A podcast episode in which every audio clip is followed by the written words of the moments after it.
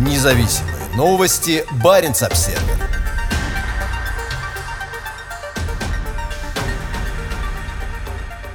На фоне резкого скачка европейских цен на электроэнергию Москва иронизирует над энергетическим переходом ЕС. Кремль ликует. Цены на российский газ на европейском рынке бьют рекорды. Один из лидеров российской энергетики сказал президенту Путину, что европейский энергетический переход ведет континент в какой-то каменный век. Последние десятилетия цены на энергоносители в Европе неуклонно падали. Но в этом году ситуация радикально изменилась. Всего за несколько месяцев цены резко выросли. За первые 9 месяцев года оптовые цены на электроэнергию подскочили более чем на 200%, а в октябре стремительный рост продолжился.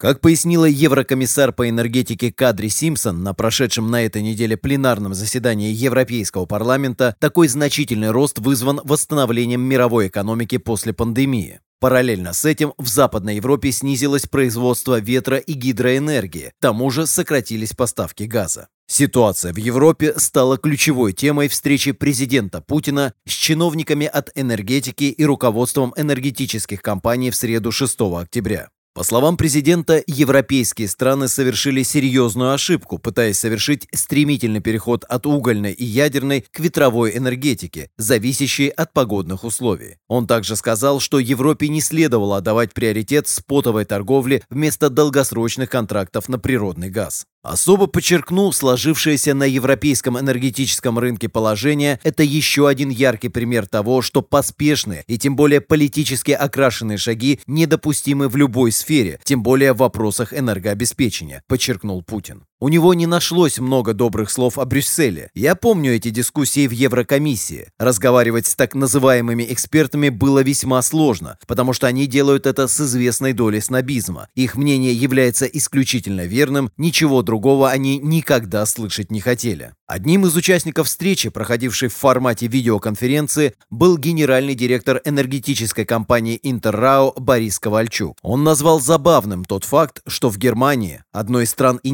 инициировавших борьбу с углекислым газом, цены на энергоносители сейчас в 10 раз выше, чем в России. И в то же время в этом году доля угля в ее энергобалансе составляет 27% по сравнению с 13% в России. Поэтому странно бороться за углеродную нейтральность, при этом иметь такую цену, иметь ограничение электроэнергии, иметь долю угля в два раза выше, чем в Российской Федерации, сказал Ковальчук. По словам руководителя компании, сейчас власти Германии распространяют информацию о том, как прожить зимой без света и тепла. Как утверждает Ковальчук, это похоже на какой-то каменный век. Путин полностью согласился с Ковальчуком и добавил, и они это делают и стараются делать, я имею в виду европейцев в целом, за чужой счет. В данном случае пытаются делать это за наш счет за счет Российской Федерации. Однако скачок цен на энергоносители и значительная зависимость от российского газа вряд ли заставят ЕС изменить политику. Выступая перед Европейским парламентом, комиссар Симпсон